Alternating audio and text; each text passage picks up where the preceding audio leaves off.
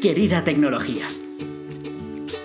Un podcast impulsado por Mimacom en el que te contamos toda la verdad sobre la tecnología y su aplicación en el mundo de los negocios.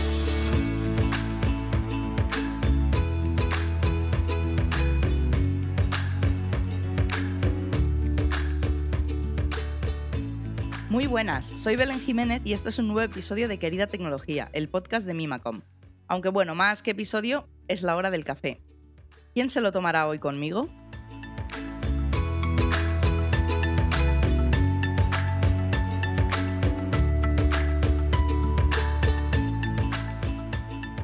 No me ha costado encontrar gente que me cuente anécdotas sobre nuestro invitado.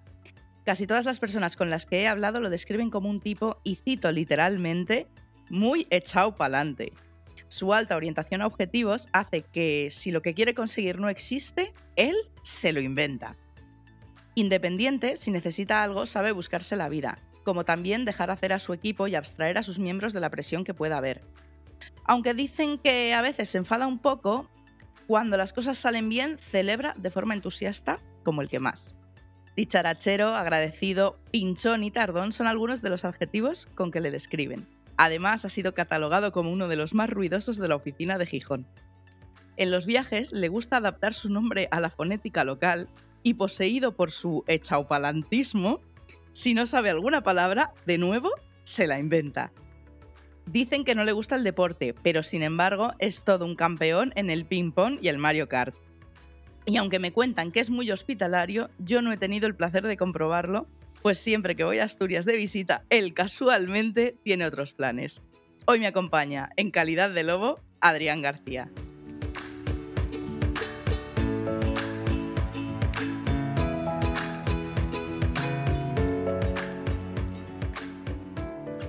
¿Cuántas cosas, cuántas cosas, por favor? Bastante acertadas, podemos decir. ¿Cómo estás? Pues muy bien, muy bien. Con el cafetito aquí, ¿Qué te has traído? ¿Qué café? Pues algo muy sencillo, porque me ha, pillado el, podcast. Eh, un espresso sencillito de caramelo con, o sea, el de caramelo no, este del caramel no sé qué, con leche y con un poquito de canela. Sencillísimo. Es facilito, pero es café, no té. Muy bien, muy bien, café. que ya tocaba, efectivamente. Porque no sé si no he tenido todavía café con nadie de verdad en un café con, ¿eh? Eres el primero. pues aquí está, pues aquí estamos. Muy bien. Oye, deberíamos explicar esto de en calidad de lobo. ¿Qué significa esto? O sea, ¿por qué siempre pareces lobo? Debe ser porque me meto en todos los fregados. Al final, cuando jugamos esas partidas de lobos que tan bien organizas, por cierto, y que tan bien se te dan de como máster, bueno, al final tenemos otro máster muy bueno, ¿eh? ¿Quién? ¿Dónde? ¿Cuándo? el, otro, el único otro máster que hemos tenido, o sea, tú. bueno, pero solo fue una vez y me salió bien de casualidad. Eh, lo que quería decir, con esas partidas, claro, al final el objetivo es pasárselo bien, ¿no? Y cuando empezamos, pues lógicamente nadie sospecha de nadie. Hay que meter caña, hay que meter un poco, hay que pinchar a la gente para, para que salten. Entonces, claro, es muy sencillo que luego esos piques vuelvan hacia mí. Sí, sí, ya tienes una larga lista de, promesas de venganza. Tu costa. Que venga. Oye, que venga, que venga. Oye, ¿has visto alguna vez el programa Martínez y Hermanos? No. Vale, bueno, es un, programa que presenta Dani Martínez y siempre eh, lleva tres invitados. Y a uno de ellos les como que les revisa el Instagram y hace como un cachondeo con sus fotos en plan de pues inventa una historia de pues mira, siempre está posando así o asado o no sé qué. Entonces yo hago un poco lo mismo, pero con vuestros perfiles de, LinkedIn. ¿Vale? Entonces, en tu caso, me he mareado con el scroll infinito del apartado de cursos. O sea, voy a leer en diagonal algunos mm, de la lista infinita microeconomía, gestión de proyectos, recursos humanos, business intelligence, integración continua. O sea, no te cansas nunca de aprender. Esos cursos tienen un tiempo ya. Eh, los he hecho pues al principio de, la carrera, ya sabes, cuando estás más no sabes hacia dónde ir, te gusta todo, mm, te das cuenta de las cosas que te gustan más y las que te gustan menos y al final son las hacia las que te orientan. yo creo que precisamente todo eso que he conocido con todos esos cursos, incluso he ido a un congreso de Juan Ginés de Sepúlveda, ahí te lo, ahí te lo dejo. Eh, sí, es, bueno, fue un poco de aquella manera coincidencias de la vida que me llevaron a él. Eh, al final el objetivo es conocer un poquito de todo, saber lo que te gusta, saber qué se te da mejor para poder avanzar en ello y que estés cómodo con ello, ¿no? Así es como descubrí que, las CSS son mis archinemigas. ¿Y has descubierto quiénes son tus mejores amigas? Mm, todo lo demás. Todo lo que no es CSS. Correcto. Tú eres, como me dijo mi padre una vez, eh, tú quieres ser el estudiante perpetuo. Puede ser. Sigo estudiando, de hecho. Ya empieza a, costar cada vez más, pero conocer al final creo que está bien. Conocer cosas nuevas, aprender cosas nuevas de, tu trabajo, de tu día a día, etcétera, siempre está bien y al final de eso no te cansas porque es tu día a día y si haces lo que te gusta, pues siempre está bien. Pero fuera de tu día a día, por, por expandir conocimientos hacia otras áreas, no te cansa, pero como que dices, bueno, creo que ya está bien. Estoy de acuerdo. De hecho, yo creo que tenemos ahí en, eh, algunas cosas en común. Por ejemplo, por poner un ejemplo, eh, en mi caso particular, ¿vale? Siempre me ha gustado mucho la parte de informática, la parte técnica y también la parte de economía. Eh, en esas dos áreas he estado, bueno, o estoy un poquito, pues cada vez conociendo un poquito más, porque me gustan estas dos áreas. Pero meterse en, en, una tercera área, uff, costaría ahora ya volver a empezar de cero, ¿verdad? Pero si fuera por hobby puro, o sea, en plan de me apetece, mm, me gusta mucho la historia, voy a estudiar, o mm, historia del arte, lo que sea. Pero simplemente por el hecho de, nutrirte, o sea, no de tener ningún título ni cambiar profesionalmente. Eso totalmente. Pero de momento no me ha llamado otra cosa, entonces creo que al final, pues, nuevas cosas que puedan salir, temas, por ejemplo, ahora que está tan, tan hablado y tan sobre la mesa el tema de inteligencia artificial y todo este tipo de cosas que al final sí que te llaman, por supuesto, y te atraen pero ya está dentro de un área que tienes, no voy a decir bajo control, pero sí que tienes en tu día a día, ¿no? No sería abrirte a un área nueva, por ejemplo, historia. ¿Me planteo ahora mismo meterme a, a conocer los entresijos de la historia? yo creo que me costaría, ¿eh?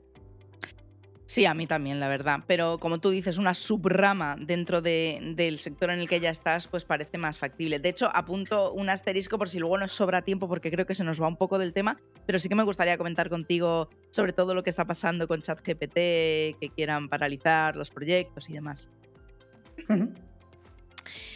Pero bueno, yo hace poco, antes de llegar al, presente, vamos a seguir un poco analizando el pasado, que es básicamente el perfil de LinkedIn. Y te quería contar que yo hace poco empaté y superé mi máxima antigüedad en una empresa. He bicheado que a ti te quedan dos meses para lograr esta hazaña. ¿Cómo te sientes al respecto? ¿Lo habías pensado? Sí, de hecho, eh, casualmente lo vi eh, la semana pasada, hace dos semanas, y lo estaba comentando y decía, wow, voy a, voy a superarlo eh, en breve, si es como, para estar orgulloso, ¿no?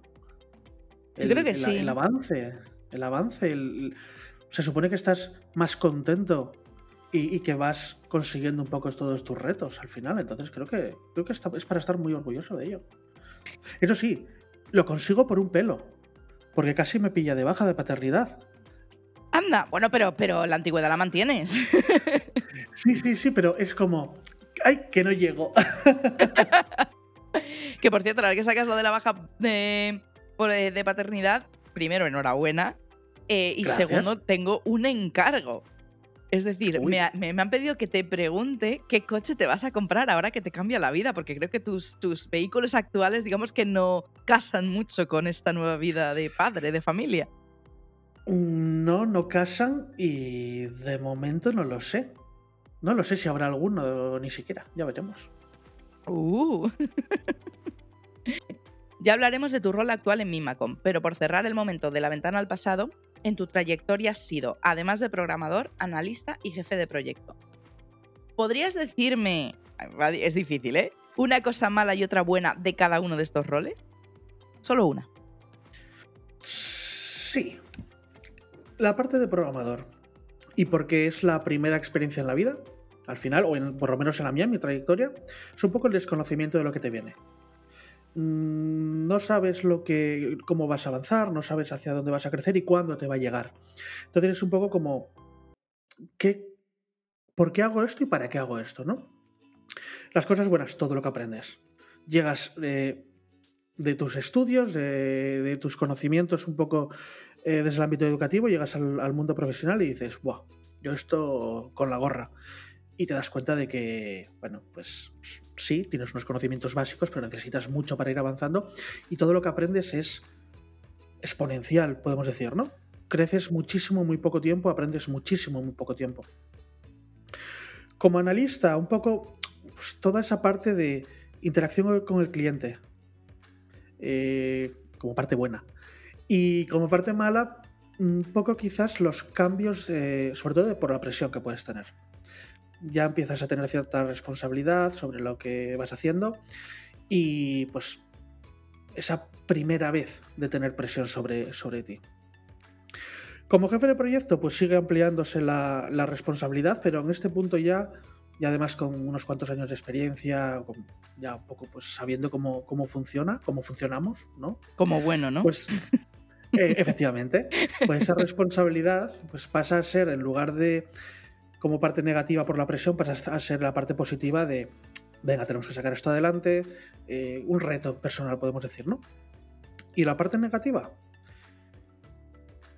pues podemos decir, no te sabría decir una parte negativa muy concreta. Quizás mm, la convergencia de, de varios proyectos que en un momento determinado puedan estar teniendo, estar pasando por una fase un poco más apretada y a lo mejor pues tú personalmente pues sientes que esa presión a lo mejor pues te viene de todas partes, no sales de una para meterte en otra y a lo mejor pues ahí puedes tener un poco de, esa repercusión ¿no? que te puede tener mentalmente eh, todo lo que se te viene a la vez. De hecho, es una de las cosas eh, que había pensado preguntarte, luego llegaremos a eso, pero claro, ahora entramos entrando de lleno en el presente. Desde hace ya unos años eres Head of Support en Mimacom. Eh, ¿Qué significa esto exactamente? Tomar cafés, y, implantar o intentar tener la mayor calma posible dentro de todo al final, lo decía en serio, lo de tomar cafés, ¿eh? me parece muy importante porque, o sea, quien dice cafés dice algo caliente que te ayude un poco a, hacer, bueno, precisamente el café lleva cafeína, que es justo lo contrario, pero bueno, nos entendemos. Algo que te ayude un poco a, a canalizar todos los puntos de entrada de noticias negativas o de puntos de presión o de inconvenientes, porque al final lo que por supuesto que hay muchísimas cosas positivas que luego podemos hablar, ¿no? Pero al final es poder canalizar todo lo que llega negativo vía escalados, vía problemas, vía retrasos, vía complicaciones sobre, sobre las cosas que salen, intentar buscarle la salida mejor posible para que los resultados al final sean los, los esperados, ¿no? Entonces básicamente es una situación similar a jefe de proyecto, pero en lugar de uno o dos proyectos, pues unos cuantos más. ¿Y dirías que la mayor, o sea, el mayor reto de tu puesto actual de trabajo sería justamente el gestionar todos esos proyectos a la vez? Y que no se te caiga ningún palillo, digamos. No, creo que eso, al final, toda. Yo creo que mi rol actual es más bien el que el equipo con el que estamos trabajando, en el que estamos todos, todos ahora mismo trabajando a tope para sacar adelante esos proyectos, siga funcionando como un engranaje eh, que no falla, que da vueltas y que uno, una persona del equipo impulsa a la otra, esa otra impulsa a la otra y entre todos nos apoyamos para conseguir que todos esos proyectos salgan adelante. Al final, fundamentalmente, mm, lo que me puede llegar en el día a día, eh, si hay algún tipo de problema o lo que sea, eh, mm, mi objetivo es que eso, que eso se solucione, que eso funcione. Y no funciona de otra forma más que en equipo nadie tiene todo el conocimiento de un proyecto, nadie tiene todo el conocimiento de una tecnología, nadie tiene todo el conocimiento de algo, sino que entre todos el conocimiento que podemos tener es mucho mayor y entre todos es como podemos solucionar algo. Cada uno desde su experiencia, desde su aporte de valor que tiene el propio equipo. Entonces al final yo creo que mi mayor reto, o, al final de lo que yo más me preocupo, es eso, que el equipo funcione, que el equipo crezca, que el equipo esté contento, que el equipo disfrute con, lo que hace, ¿no? Y yo como parte de ese equipo, por supuesto. O sea, al final yo también salgo beneficiado de, esto mismo. Pero yo creo que eso al final es lo que hace un equipo grande, de verdad. la preocupación de que, pues eso, de que todos crezcan y que estén a gusto. Así que eh, enhorabuena de nuevo. Oye, una pregunta. Eh, ¿Todos los miembros de tu equipo se ubican físicamente, digamos, en la misma oficina o están distribuidos? No, están distribuidos. Eh, actualmente estamos en tres ubicaciones. Estamos en, Asturias, en Gijón, en Madrid y en Valencia. Mm, si te tuviese que decir porcentaje, no te sé decir, pero la mayoría en Valencia, después eh, Gijón y después eh, Madrid. ¿Y es difícil gestionar un equipo altamente distribuido? Mm, depende de las ganas que le ponga a la gente. Si una persona está contenta y le gusta lo que hace y trabaja, lógicamente, con los momentos malos y los momentos buenos que todos tenemos, pero si de media una persona está más feliz que triste o más motivada que aburrida, eh, se autogestiona todo. Cada uno pone de su parte para que las cosas funcionen. No hace falta gestionar eh, nada. Digamos que todo fluye. El engranaje que te decía antes, pues funciona solo. O sea, no hago nada especial que, permita que ese equipo funcione. Funciona de forma automágica, podemos decir. No sé si estás tirando ahora mismo piedras contra tu propio tejado. No, es la realidad. No, creo que, haya por qué tirar piedras. Es la, realidad, sí, pero cual, quiero decir, el que diga, o sea, el que, la persona que piense que por sí, gracias a sí mismo, o únicamente gracias a él, o que el 90% de lo que en un equipo funciona es gracias a él, eh, está equivocada. Está equivocada y, muy probablemente si está funcionando esté funcionando mal porque hacen falta distintos puntos de vista para que, las cosas funcionen. Nadie tiene la verdad universal. Qué bonito. Es, raro eso viniendo de un Aries, ¿eh? Pero es la, em, realidad. Al final creo que es la realidad. Bueno, y además de tomar cafés, ¿cómo es un día a día en tu trabajo? ¿Qué hace un Head of Support? Muchas cosas. Al final, quiero decir, al final también en Mimacon no hago más cosas además de todo lo relacionado con mi área. Eh, por ejemplo, eh, ahora mismo estamos con la, como bien sabes, con la Mimacon Academy, con, con la con con otro tipo de, o sea, con una iniciativa que permite precisamente que la gente sin experiencia pueda incorporarse al mundo laboral, etcétera, de la que también eh, colaboro y he hecho una mano pues, para poder sacarlo adelante. Eh, dentro del, área de soporte, pues tenemos muchos proyectos, eh, muchos clientes de distintas tecnologías, perdón, tecnologías no, de distintas áreas. Por supuesto tecnologías, pero a lo que, a lo que quiero hacer foco es precisamente en las áreas, ¿no? Tenemos desde empresas que se dedican 100% industria, ONGs, eh, pues otro tipo de empresas que, van más enfocadas a servicios o, incluso a retail. Y todo ello en conjunto, la pregunta iba enfocada a, qué es lo que hace, ¿no? Yo voy más, te voy a responder más a cuáles son los resultados. Todo ello en conjunto te puede enseñar cómo funciona el mundo. Y tú lo que tienes que hacer es poner tu piedrita, tu granito de arena, para que todo ese mundo siga funcionando, ¿no? Entonces, ya respondiendo a la pregunta, ¿qué es lo que hago en mi día a día? Pues intentar que esos granitos de arena que vamos poniendo, todos entre nosotros, ayuden a esas otras empresas a que todo siga funcionando. Tenemos proyectos que van desde aplicaciones internas para que eh, la gente pueda pedir vacaciones, hasta otro tipo de proyectos eh, más eh, importantes o de no importantes, todos son importantes, ¿no? Pero de mayor alcance, mayor repercusión, como pueden ser donaciones a causas benéficas, eh, donaciones a entidades eh, o no entidades, sino a pues eso, causas que al final del día dices, oh, pues mira, he colaborado en esto. Pues para estar orgulloso. Entonces al final, pues, y volviendo otra vez a la pregunta, aportar a que todos esos proyectos que nuestros clientes confían en nosotros, pues funcionen y que estén y que, esté, y que estén los clientes contentos con nosotros. Pero ¿y cómo no te vuelves loco gestionando tantísimos proyectos a la vez? Ah, eso no lo sé. Eso Bueno, ya que has mencionado mi Academy, es que te me vas adelantando todas las preguntas porque lo tenía aquí eh, apuntado. Eh, te quería, quería que me contaras qué es exactamente y qué haces tú allí. Pues la Mima Academy surgió hace, hace unos años. Eh, al final, mm, hace, hace, unos cuantos años Mimacon empezó a, recibir gente de, de, ciclos formativos para que pudiesen hacer las prácticas e incorporarse al mundo profesional. Em, en un primer momento fue de una forma, pues, eh, digamos, organizándolo para un equipo pequeño, para unas personas muy concretas, para unas tecnologías muy concretas. Y al final lo que, lo que hemos querido hacer es que dejen de ser unas prácticas al uso, eh, como las que yo hice, como las que muy probablemente tú hayas hecho, como las que el 95%, voy a confiar un poco más en el mundo, va, como las que el 70% de la gente eh, ha hecho durante, durante su primera etapa profesional. Y queremos que, o lo que yo busco cuando, cuando, cuando pienso y cuando hago cosas para ese proyecto, es que la gente o los chicos y chicas que vienen a la Mimacon Academy sufran el cambio desde la educación hacia el mundo profesional. Y digo sufran porque al final te das cuenta de cómo cambia todo, ¿no? Eh, estás en la educación donde te dicen lo que tienes que hacer, tú lo haces, lo entregas y te dicen lo que está bien y lo que está mal. Y llegas al mundo profesional donde si te dicen lo que tienes que hacer mínimamente, porque gran parte tú tienes que dar respuestas, y no te dicen lo que está bien y lo que está mal, sino que lo que entregas, tú mismo tienes que verificar que esté bien. Ya no te van a evaluar, sino lo que, lo que te van a decir es esto es lo que quería o esto no es lo que quería. Y eso no es una evaluación, es he conseguido mi objetivo o no he conseguido mi objetivo. Por lo tanto, ¿para qué hacemos la misma Academy? Para que esos estudiantes que se, se enfrentan a su primera experiencia laboral sea lo más parecido posible a lo que va a ser cuando realmente empiecen a trabajar.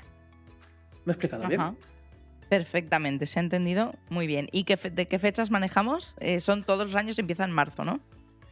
Sí, se suele empezar en marzo, dependemos un poco de los, de los distintos eh, centros porque hay centros, trabajamos eh, fundamentalmente con centros en Valencia y, Asturias hasta el año pasado, hasta este año, perdón, y este año también hemos empezado a trabajar con centros en Madrid. Y depende también un poco pues, de las fechas de las comunidades autónomas, de los centros educativos, de los convenios que haya hay muchísima variedad, desde, centros que pueden empezar en, a principios de marzo hasta centros que no pueden empezar hasta mediados de abril. Centros que solamente permiten 8 horas a sus estudiantes y centros que permiten menos horas. Centros que permiten el teletrabajo y centros que no permiten el teletrabajo. Hay mucha variedad. Entonces, pues, nos adaptamos. Oye, y de todos los trabajos que haces, que son una barbaridad, los que has hecho y con todo lo que has estudiado, los que se te puedan eh, ocurrir en un futuro, te voy a hacer una pregunta así, rollo cuestionario de revista. Si solo pudieras elegir un puesto de trabajo para desempeñar por el resto de tus días, solo uno, ¿cuál sería? Uf, eso es muy, eso es muy difícil de responder. No podría. Es que Lo no, sé. No podría. No, de hecho, no puedo responder a eso. No podría estar solo con uno. ¿Me aburriría? ¿Hacer siempre lo mismo? No. Necesito variedad. Respuesta correcta. ok, ok, ok. Oye, eh, me han dicho. también puede ser que hay otro tipo de personas a las que le gusta más eh, la rutina y, tener un trabajo un poco más mecánico. Totalmente. Totalmente válido. Pero a mí me costaría mucho ese tipo de. A mí también, por eso decía respuesta correcta porque estoy de acuerdo contigo, pero sí que es verdad y yo conozco gente que hace un trabajo rutinario y mecánico y le encanta y además son geniales en ello. Y oye, es que tiene que haber gente para todo. No, no, y no se lo Y no se lo quites, porque sería un desastre.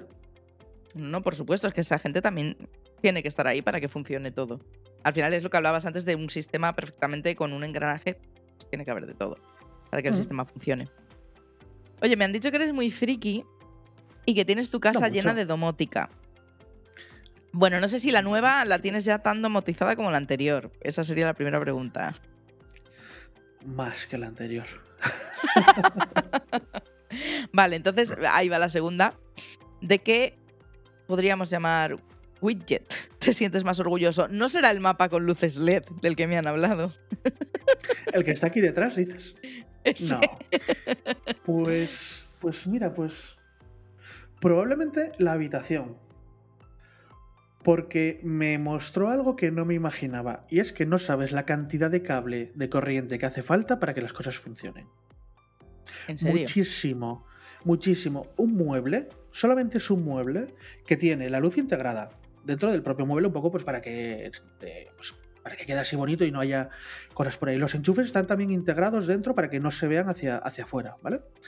Eh, los armarios tienen luz para la parte de dentro, fundamentalmente, pues eso, para cuando te levantas por la noche o tienes que madrugar mucho, pues para no molestar a, la otra persona que pueda estar durmiendo, pues tienes la luz dentro del armario.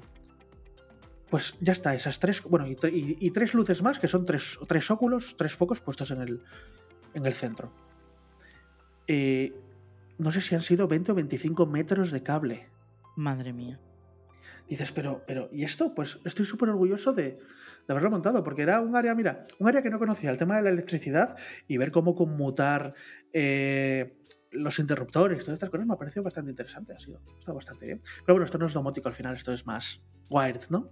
Sí, o sea, yo con domótica me refería más, por ejemplo, Alberto nos contó en un episodio que él tenía unas luces LED en su despacho conectadas con los estados de, de Microsoft Teams para que su hija supiera cuándo podía o no podía entrar a la habitación. Correcto, sí, efectivamente. Te estaba hablando más de bricolaje que de domótica. pues mira, domotizado tengo todas las bombillas de la casa, bueno, sí, hasta la de la cocina, está domotizada. Eh, se controla, por supuesto, con Alexa. Le puedes decir que te ponga los colores, que te ponga escenas. Tengo un modo película, para que te hagas una idea. En plan de llegas al salón, pones el modo película y las luces se bajan, se ponen así en tono anaranjado y etcétera. El aspirador, por supuesto, eh, está totalmente domotizado. Es que, sea, quiero decir, es que lo tengo tan asimilado ya. Es como lo normal.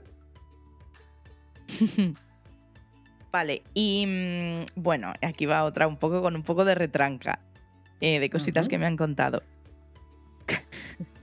Cambiaste los pantalones anchos por los vaqueros, pero nunca llevaste chándal. De pequeño, de joven, cuando tenía que ir a educación física, pues ahí llevé chándal. Ese fue mi último chándal, muy probablemente.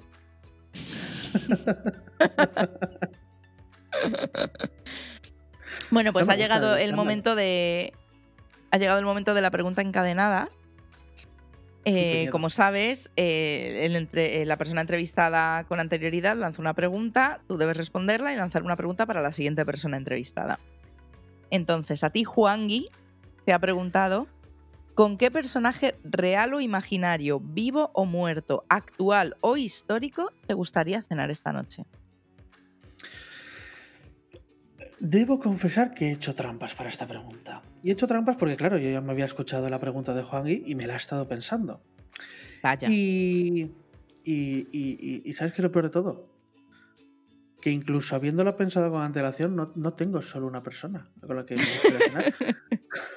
es, al final me, he hecho una pequeña conclusión en base a la actualidad, ¿vale? Entonces te, digo las posibilidades que me he planteado. Me he planteado a Adam Smith, un poco por entender el origen, un poco económico, financiero, un poco de, todo lo que estamos teniendo ahora mismo, de todo lo que vivimos, de las distintas teorías económicas que puede haber, por dónde pueden salir los problemas, por qué surgen estos problemas. Entonces sería interesante la charla. Eh, gente como un Cristóbal Colón, o un descubridor, vamos a decir, me da igual Cristóbal Colón que cualquier otro, digo Colón porque es el más famoso de todos, ¿no? Pero un descubridor, porque me cuente la experiencia de descubrir algo totalmente nuevo, y no estoy hablando de descubrir un martillo y para qué sirve un martillo, que, ojo, todo el mérito al descubridor del martillo, al inventor del martillo, pero descubrir una nueva civilización en la otra punta del planeta tiene que ser espectacular. La sensación, sí, o un Galileo.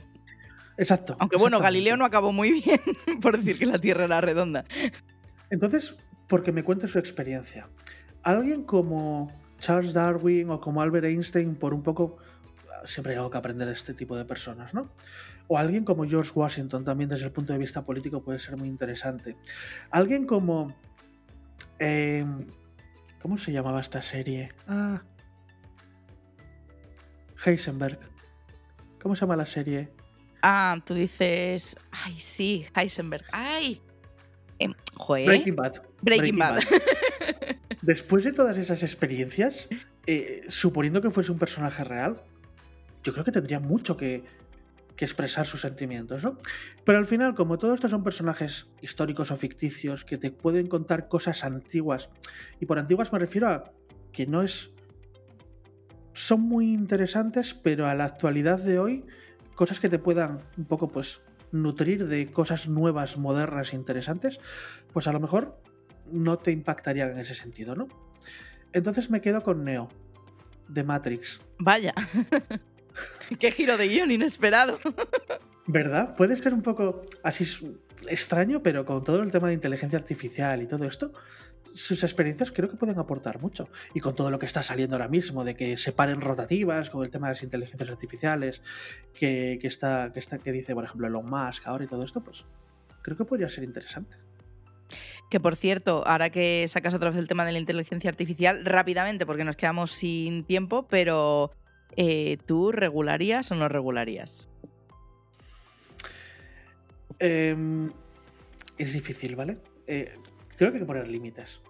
Mm, porque, sobre todo límites legales que no puedan impactar en, en, otras personas. Que, por ejemplo, quiero decir, pongámonos en una persona que quiera con una inteligencia artificial causar algún tipo de mal a otra persona. Hay que impedir que esa inteligencia artificial de alguna forma pues, pueda dañar a esa otra persona. Mm, este es el límite que deberíamos poner.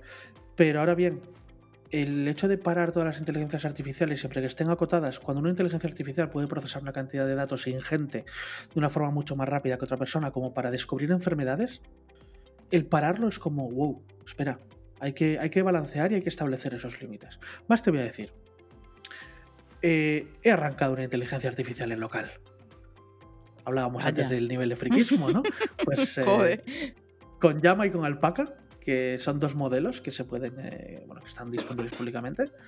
Pues las he arrancado, pero bueno, no ha sido muy productivo porque le he preguntado que qué tal estaba y después de 10 minutos me había dicho que yo estoy y se quedó ahí.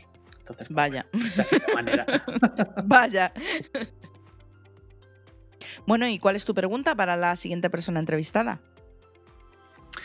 Pues va muy relacionado con esto último que estábamos hablando, ¿no? Con inteligencias artificiales y es por un poco abrir el debate y, conocer opiniones de, otras personas y es qué implicaciones o cómo cree que impactará la, llegada de las inteligencias artificiales en el mundo laboral actual.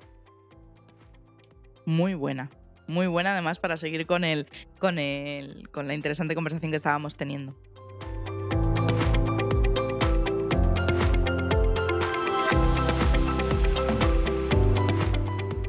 Bueno, Adrián, la entrevista va llegando a su fin y solo nos queda disfrutar de una anécdota. Eh, me ha costado mucho elegir una porque me han contado muchísimas, muy divertidas, pero te voy a pedir que me cuentes cuando casi eh, pierdes un avión en un aeropuerto. Bueno, lo cierto es que me ha pasado más de una vez, eh, pero bueno, fue esa fue bastante buena. Estábamos, estábamos Alberto y yo en Madrid. Eh, veníamos de la Open Expo, si mal no recuerdo, y bueno, pues fuimos muy pronto para el aeropuerto. No sé si el avión salía a las nueve y media de la noche, pues a lo mejor a las seis y media ya estábamos en el aeropuerto, que decíamos, tenemos tiempo aquí para, para, aburrirnos tres veces. Pues estuvimos dando una vuelta por el aeropuerto, eh, luego fuimos al, al, McDonald's a cenar y estábamos cenando en el McDonald's y de repente me da por levantar la vista, o no sé, bueno, no sé fue Alberto o yo, pero bueno, uno de los dos, eh, levantamos la vista y, vemos que, bueno, que, el embarque está en última llamada para el avión. Nosotros, ¿pero qué ha pasado? Eh, ¿Se ha adelantado el avión? ¿Algo ha pasado aquí? No sé, no sé qué está pasando. Echamos a correr por el, por el aeropuerto, bueno, caminar rápido por el aeropuerto. Contábamos con la, con la ventaja de que había facturado maleta. Entonces eso nos da unos minutos adicionales porque tienen que bajar la maleta antes de rechazar el embarque, suelen esperar un poco más. Bueno, Menos pues todo el aeropuerto, efectivamente, además acabando de comernos los helados o las hamburguesas que nos marchamos con ellas. Y llegamos a la puerta del avión, y por supuesto tiramos las hamburguesas antes de llegar, porque si no era como, ¿cómo llegáis así? Y ya nos estaban pues llamando por el nombre Adrián, Alberto, sí, aquí, aquí.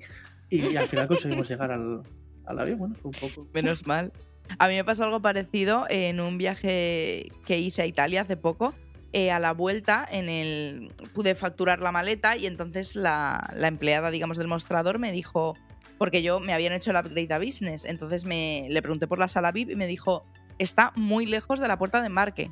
Y yo, vale, vale, sin problemas. Me fui a la sala VIP y como eh, media hora antes de que empezara supuestamente el embarque, me avisan que me tengo que ir para allá, porque está en la otra punta del aeropuerto. Y yo, bueno, vale, me voy, pero con la calma. O sea, tengo media hora para llegar. Quiero decir, tan lejos no estará. Pero sí que estaba lejos, pero no estaba tan lejos. Pero de repente empecé a ver en las pantallas que mi vuelo estaba embarcando. Pero es que había empezado el embarque, que eso no me ha pasado en mi vida. En, mis treinta y pico años de vida me ha pasado nunca que un embarque empiece antes de lo que está programado. Y es que habían empezado a embarcar 15 minutos antes. De hecho, salimos, salió el avión antes de lo, de lo previsto. Y casi pues lo pierdo. Son cosas raras, eso. Sí, sí, es muy raro que empiecen antes de tiempo, pero bueno. Igual te querían dejar en tierra, ¿te lo has planteado? Igual sí, igual sí, no pille la indirecta. Tengo otra anécdota que te puedo contar si quieres. Venga, dale. Pues sí, mira, te voy a contar. Me pongo hasta nervioso solo de recordarlo. Estaba, podemos decir así como, como resumen, que yo experimenté que te toque un premio de 200.000 euros, pero nunca lo he ingresado. ¿Cómo? Estaba yo, tal cual te lo voy a contar, estaba sentado en el sofá en casa y yo tenía instalada una aplicación de estas de monitorización de, no recuerdo si era Lotería del, del gordo del, ni, o del niño, o del gordo de Navidad, o de los millones, algo de esto. Entonces, yo con cada vez que, que, jugaba algo, pues lo apuntaba en esa aplicación y luego la aplicación te avisaba si te había tocado algo o no, así no tienes que andar preocupándote de andar buscándolo. Pues estaba yo eh, en casa, solo, tranquilamente viendo la televisión y de repente pues me suena la aplicación. Me acuerdo perfectamente qué aplicación era, no lo voy a decir para, para que, para que no le vuelva a pasar a nadie más. Y, y, esto que lo veo, te ha tocado un premio. Y yo, bueno, nada, miro y digo, será como siempre lo jugado, los dos euros de turno, etcétera. Abro la aplicación y me decía que me había tocado 200.000 euros en el euromillón o lo que fuese. Me quedé, bueno, en ese momento empecé a temblar, como te puedes imaginar, no daba a, a, a, a, saber lo que tenía que hacer. Y digo, no me lo puedo creer, no me lo puedo creer, a quién llamo, esto se lo tengo que contar a alguien. Y digo, bueno, antes de nada, me voy a meter en la web de lo que fuese, ya te digo que no me acuerdo, a ver que sea verdad. Me meto en la web con las manos temblando, que bueno, no, ya te digo, no podía. Y resulta que no, no, no había acertado ni un número siquiera. El premio eran cero euros. Pero, momento, y, pues, ¿y la famosa aplicación o web no te indemniza por algo así, por daños y perjuicios emocionales, psicológicos? Pues no lo sé, ni, lo intenté, pero la verdad que ahora puedo decir que sé lo que se siente si te tocan 200.000 euros, la verdad que sí. lo supiste por poco tiempo, pero lo supiste. Correcto, me duró unos tres minutos la alegría. por lo menos eh, te dio por, por, mirarlo en la web oficial antes de publicarlo y de dejar el trabajo de, y de... O de gastarlo. O de, o gastarlo. De gastarlo.